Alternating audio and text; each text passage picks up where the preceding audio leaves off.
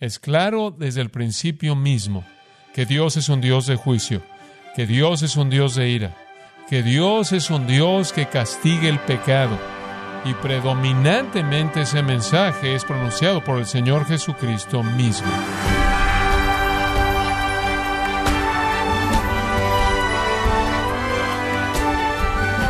Bienvenido a su programa, gracias a vosotros, con el pastor John MacArthur.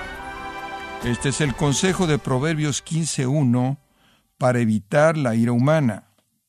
Dice lo siguiente, la blanda respuesta quita la ira, mas la palabra áspera hace subir el furor. ¿Y qué aconseja la Biblia para aplacar la ira de Dios?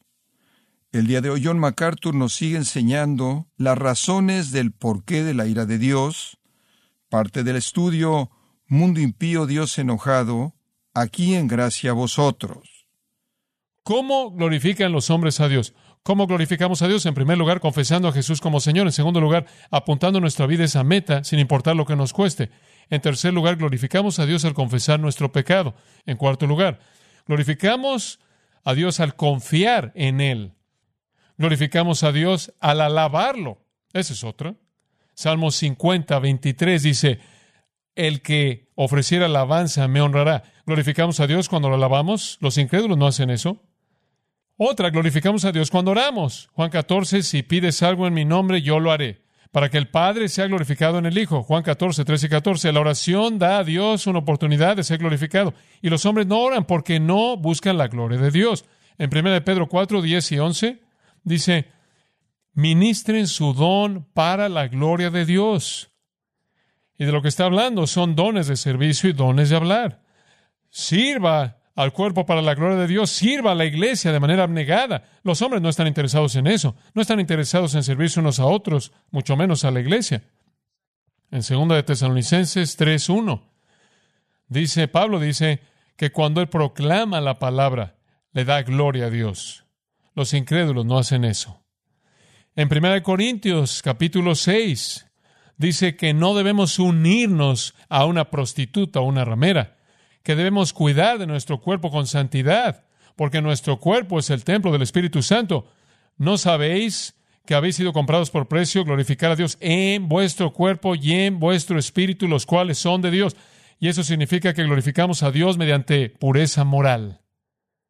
Como puede ver, la Biblia es muy clara acerca de cómo glorificar a Dios. Usted glorifica a Dios al confesar a Cristo como Señor, al apuntar su vida a ese propósito. Usted glorifica a Dios al confesar su pecado, al confiar en Él, al alabarlo, al orar a Él, al ministrar a su pueblo, al proclamar su palabra, al ser moralmente puro y también en 2 Corintios 4:15 Pablo nos dice que glorificamos a Dios al ganar a gente a Jesucristo. El mundo no está interesado en eso, ni siquiera saben cómo hacerlo. Y encontramos en Juan 15:8 que glorificamos a Dios al dar mucho fruto, el fruto de justicia. Como puede ver, ese es el lado positivo. Eso es lo que significa glorificar a Dios. Pero los que rechazan en este mundo no están interesados en eso. No quieren creer en Jesucristo. No quieren confesarlo como Señor no van a apuntar sus vidas a la gloria de Dios, no van a confesar la culpabilidad de su pecado, no van a confiar, no van a dar fruto espiritual, no van a alabar, no van a orar, no van a ministrar al pueblo de Dios, no les preocupan los perdidos y no tienen pureza moral en absoluto. Y entonces viven en una oposición violenta y directa a aquello que glorifica a Dios. No quieren hacer eso.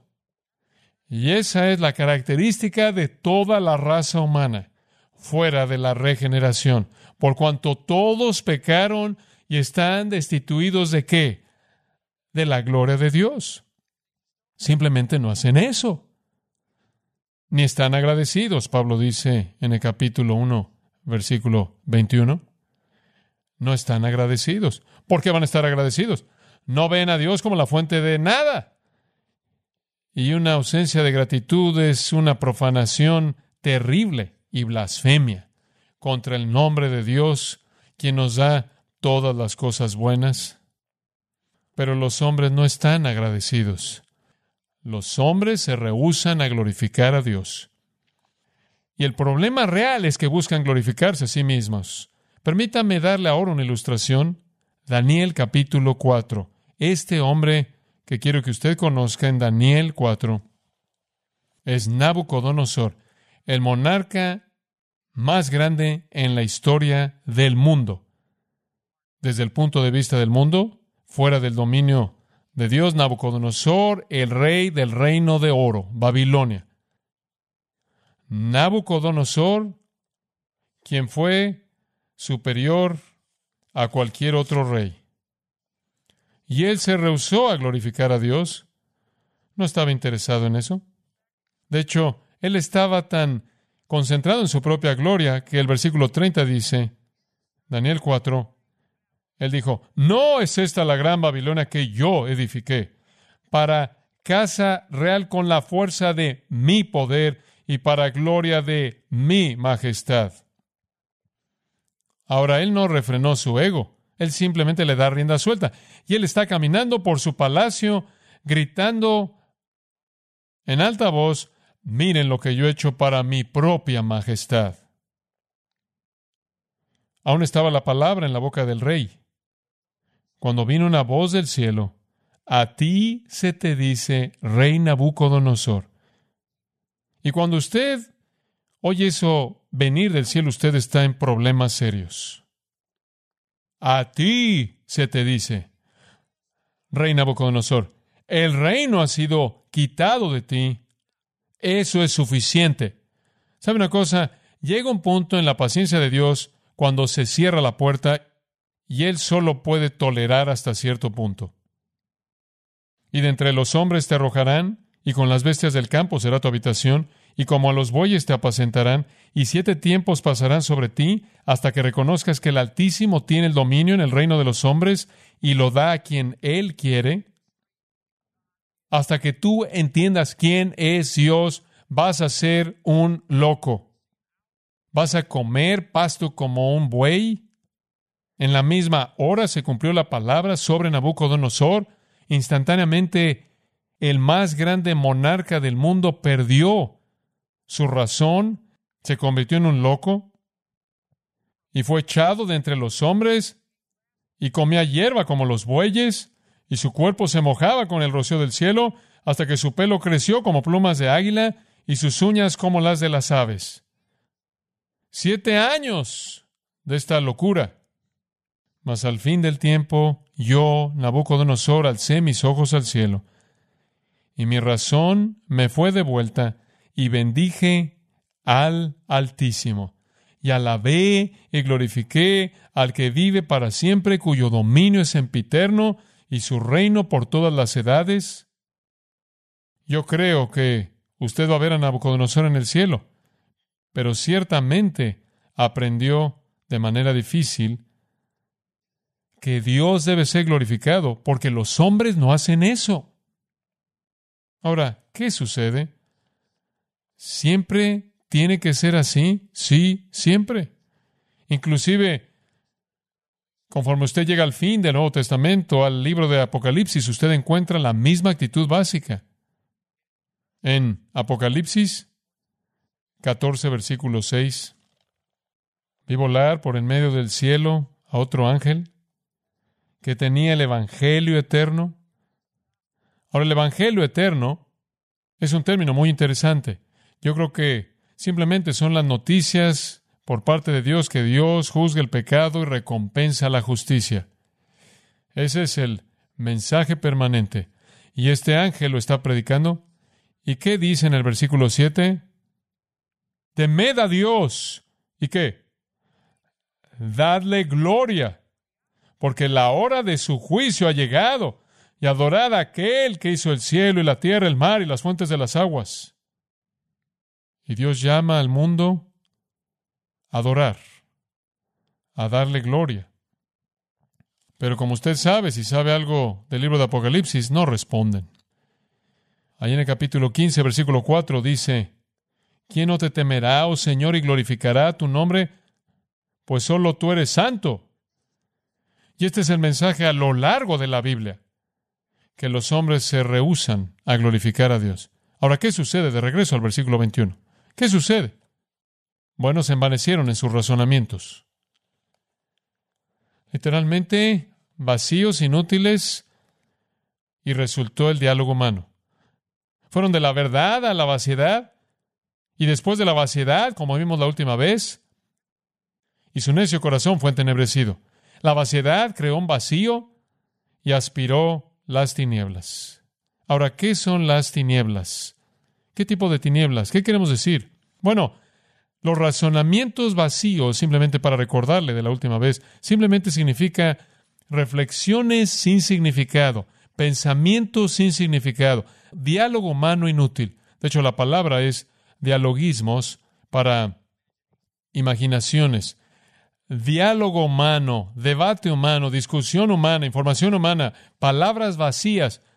Y en la vaciedad y el vacío llega corriendo, llega rápidamente la oscuridad. Y la oscuridad en la Biblia es vista de dos maneras. Primero es intelectual y la segunda es moral. Usted encontrará a lo largo de la escritura que las tinieblas retratan la ignorancia intelectual y usted también descubrirá que retrata la perversidad moral. Y la encuentra por todo el Antiguo Testamento y por todo el Nuevo Testamento también. Las tinieblas o la oscuridad se refieren a ignorancia intelectual, la ausencia de verdad y la ausencia de justicia, perversión moral. Eso es precisamente lo que sucede. El hombre le dice no a Dios, él no quiere glorificar a Dios, él decide que va a producir sus propias reflexiones y en su gran estado vacío en donde no hay nada que sale de su propia mente, él crea un vacío que aspira a la oscuridad intelectual y la perversión moral. Y entonces el hombre ha perdido el entendimiento, él ha perdido la virtud. Bueno, esa es la razón por la que las filosofías de este mundo tienden hacia la inmoralidad. No tienen poder para refrenar, están básicamente entrelazadas con la inmoralidad. Las filosofías mundanas acomodan la inmoralidad porque ambas salen de la oscuridad del infierno mismo. Ahora, lo único que le va a dar a usted los razonamientos vanos del hombre es un legado de oscuridad. Oscuridad intelectualmente y oscuridad moralmente. Todas las filosofías del mundo van a dejarlo con nada más que eso. Acompáñeme rápidamente a Colosenses capítulo 2 y le voy a mostrar por qué. Colosenses capítulo 2, versículo 8. Ahora, esto viene directamente del Espíritu Santo a través de Pablo. Mirad, que nadie os engañe. La palabra para engañe es un verbo muy raro usado de secuestrar a alguien, saquear una casa o seducir y aprovecharse de una niña joven. No dejen que nadie los secuestre, los seduzca, los saquee por medio de filosofías. Ahora eso es bastante claro, ¿no es cierto? Sabiduría humana. Las teorías de Dios y el hombre, las teorías de la verdad producidas por los razonamientos vacíos de un corazón entenebrecido. Cuando alguien se me acerca y dice, bueno, voy a tomar filosofía en lo único en lo que pienso es en este pasaje, Colosenses 2.8. Usted está a punto de ser secuestrado, saqueado y violado, porque usted se ha entregado a los razonamientos inútiles de corazones entenebrecidos que no conocen la verdad y no conocen la moralidad. Son huecas sutilezas, y creo que esa frase describe la filosofía. Es una ilusión vacía. Se presenta como algo, no es nada sino aquello que puede destruir el alma. Es según las tradiciones de los hombres. Esto es, es humana, es del nivel de pensamiento humano inepto y encarna los rudimentos del mundo. Y esos son, esa es una frase usada varias veces. Significa los elementos básicos de sabiduría humana las opiniones infantiles azotadas por la pobreza de un mundo lleno de insensatos. La filosofía no le ayuda a usted a progresar.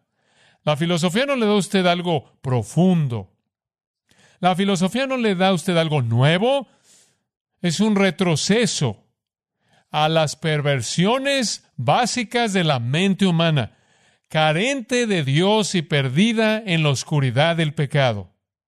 Entonces el hombre rechaza la revelación y él se queda con un legado de tinieblas. Y eso lo va a llevar al paso 3. Racionalización. Esto es fascinante. Usted puede ver aquí la caída del hombre. La tercera razón por la que Dios tiene un derecho de juzgarlos es racionalización. Versículo 22. Profesando ser sabios, se hicieron necios. Aquí están, han dicho no a la revelación, han rechazado de manera absoluta la verdad, se quedaron con filosofía vacía, humana sin significado, sus corazones oscuros están llenos de engaño y anuncian que son sabios. Ahora, eso es racionalización. La futilidad que resulta en la pérdida de estar fuera de toque con la realidad. Ni siquiera saben ya lo que es la sabiduría. Han erosionado el estándar. El hombre no piensa de manera correcta acerca de nada. ¿Por qué va a pensar él de manera correcta acerca de cómo piensa él? Él no piensa de manera correcta acerca de nada más. Él se rehúsa a aceptar la verdad. Entonces, de hecho, él destruye el poder para discriminar. ¿Entiende usted eso ahora? ¿Sabe una cosa? Algunas veces cuando escucho a los filósofos y leo su basura y oigo a estas personas hablando de lo que ellos creen y lo que está bien y lo que está mal, es muy frustrante para mí. Y usted se dice a sí mismo, ¿cómo es que llegaron a pensar así? Y usted tiene que recordar, no tienen poder para discriminar. No pueden percibir la verdad, no pueden percibir el error. ¿Sabe una cosa? Años atrás los cristianos decidieron que tenían que creer en la evolución. Porque fueron intimidados por los filósofos que enseñaron la evolución. Y entonces inmediatamente buscaron lugares en el sistema cristiano en donde usted podía meter la evolución. Y todavía creemos en la creación y Dios lo comenzó y después la evolución se apoderó y terminaron con lo que es conocido como la evolución teísta o, la, o el creacionismo progresivo. Y fue un acomodo porque la gente fue intimidada por la racionalización de una multitud de necios que no conocieron la verdad de cualquier manera. ¿Qué acerca de la teología liberal? Más escuelas, iglesias han sido arruinadas por la teología de liberales porque la gente ha sido intimidada por su supuesto intelectualismo cuando no saben nada, son necios, viven en una locura definitiva creyendo que son sabios. Y después, en la actualidad, es la psicología. La gente cree que los psicólogos tienen todas las respuestas. No tienen las respuestas. No se ha intimidado por ellos. Los hombres creen que son inteligentes cuando son insensatos absolutos. Por cierto, a usted le podría interesar saber cuál es la palabra aquí. Se hicieron necios. Es Morain, de la cual obtenemos torpe. Los hombres son torpes, pero creen que son sabios. ¡Qué engaño tan increíble! ¿Sabe usted lo que son? Son sabios, muy bien, pero su sabiduría está limitada a una esfera. Son sabios en su propio engaño. ¿Sabe usted lo que eso significa? Son sabios solo en su propia percepción autoestilizada, engañada. Eso es todo. Martin Lloyd Jones es el gran santo de Dios quien está ahora con el Señor, escribió esto. El desvío entero hacia el modernismo que ha manchado a la iglesia de Dios y casi destruyó su evangelio vivo. Podría ser rastreado a una hora cuando los hombres comenzaron a volverse de la revelación a la filosofía. Fin de la cita. Dicho de manera simple, cuando dejaron de escuchar la palabra de Dios y decidieron que quisieron escuchar a los hombres. Y entonces ahora usted puede tomar una buena institución cristiana y usted comienza a sentirse intimidado por la comunidad académica, entonces usted comienza a meter a gente que está preparada y entrenada en las filosofías del mundo y rápidamente atacan todo lo que usted promovió e intimidan a la gente que no tienen las supuestas credenciales. Acompáñeme a 1 Corintios 1. Ahora escuche esto con atención. La filosofía siempre está en contra del Evangelio. Siempre está en contra del Evangelio. La sabiduría del hombre en contra de la sabiduría de Dios. Entonces, en 1 Corintios 1.17, Pablo dice, Cristo no me envió a bautizar, sino a predicar el Evangelio, no con sabiduría de palabras. En otras palabras, no solo hablar por hablar, porque la predicación de la cruz es para aquellos que perecen ¿qué? locura. Ahora aquí usted ve esta locura de nuevo. Mientras que los hombres están diciendo su locura es sabiduría, están diciendo la sabiduría verdadera es locura. Ahí es donde están. Ahí es en donde la humanidad existe, en esa esfera. Pero para nosotros, que somos salvos, la predicación de la cruz es qué? El poder de Dios. Porque escrito está, destruiré la sabiduría de los sabios. La supuestamente llamada sabiduría, por cierto, esto es citado de Isaías, y destruiré el entendimiento de los prudentes. ¿Dónde está el sabio? ¿Dónde está el escriba? ¿Dónde está el disputador de este siglo? ¿Acaso Dios no ha hecho necia la sabiduría de este mundo? Es necia. No se intimide usted.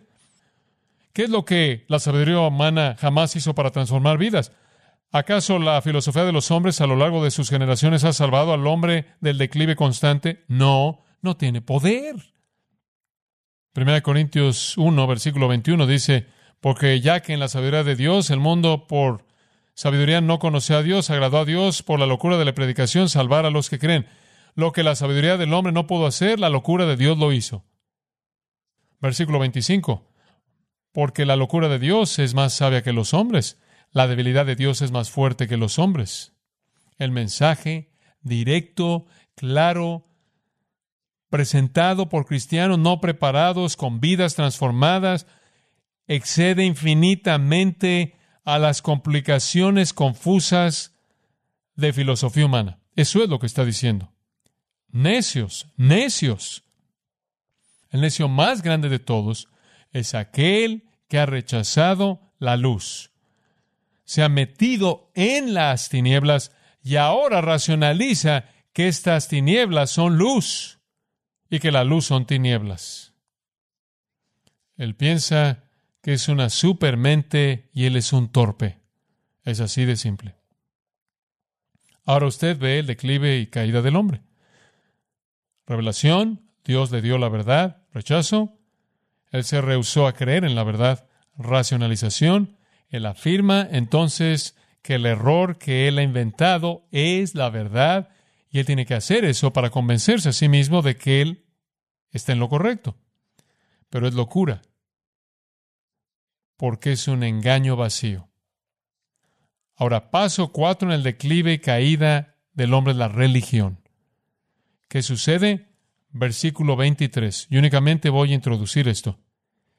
Entonces cambiaron la gloria del Dios incorruptible en semejanza de imagen de hombre corruptible, de aves, de cuadrúpedos y de reptiles. El hombre se volvió religioso e hizo ídolos de los hombres, se hizo ídolos de las aves, se hizo ídolos de las bestias e ídolos de las serpientes e insectos y cosas como esas. Ahora escúchame, la religión no es el punto más alto en el ascenso del hombre, la religión es el fondo, es el nivel más bajo. Primero, Dios es revelado. Y él conoce a Dios mediante el mundo creado. Pero él rechaza eso. Y en el vacío con el que queda, entra rápidamente las tinieblas de la ignorancia intelectual y la perversión moral. Y en medio de su oscuridad, él no puede enfrentar el hecho de que él está mal, entonces él racionaliza que él está en lo correcto, pero aún en su corazón hay un sentimiento vacío porque algo en él demanda a un Dios y entonces él inventa uno. ¿Es eso increíble? ¿Es eso increíble? Que el hombre elimine al Dios verdadero y después él cree uno que no existe y se llame a sí mismo sabio.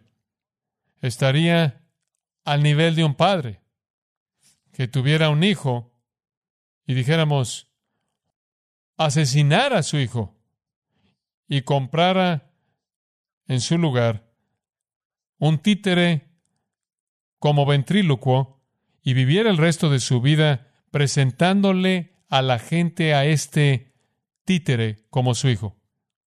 Lo descartaríamos. Eso es lo que el hombre ha hecho. Oremos. Señor, sentimos que estamos tratando con algunas verdades ricas, profundas, eternas. Y esta no es la sabiduría del hombre, esta es tu sabiduría. Cuán emocionante poder entender el por qué el mundo es como es. Sabemos algunas veces que la racionalización es muy sofisticada al nivel de la universidad, algunas veces es muy simplista, como todo hombre y mujer individual que te rechaza, racionaliza en su propia mente que están bien a su propio nivel, pero es tan simplista.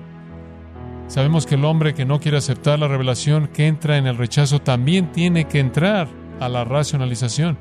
Dios, ayúdanos a traspasar este mundo de necios, nosotros que una vez fuimos también necios. Que no seamos tan prontos como para condenar sabiendo que también fuimos necios, pero por tu gracia ya no lo somos. Y que debemos alcanzarlos, darles la verdad. Dios, ayúdanos a iluminar un poco de luz en su oscuridad para que la luz gloriosa de Jesucristo pueda irrumpir en ellos.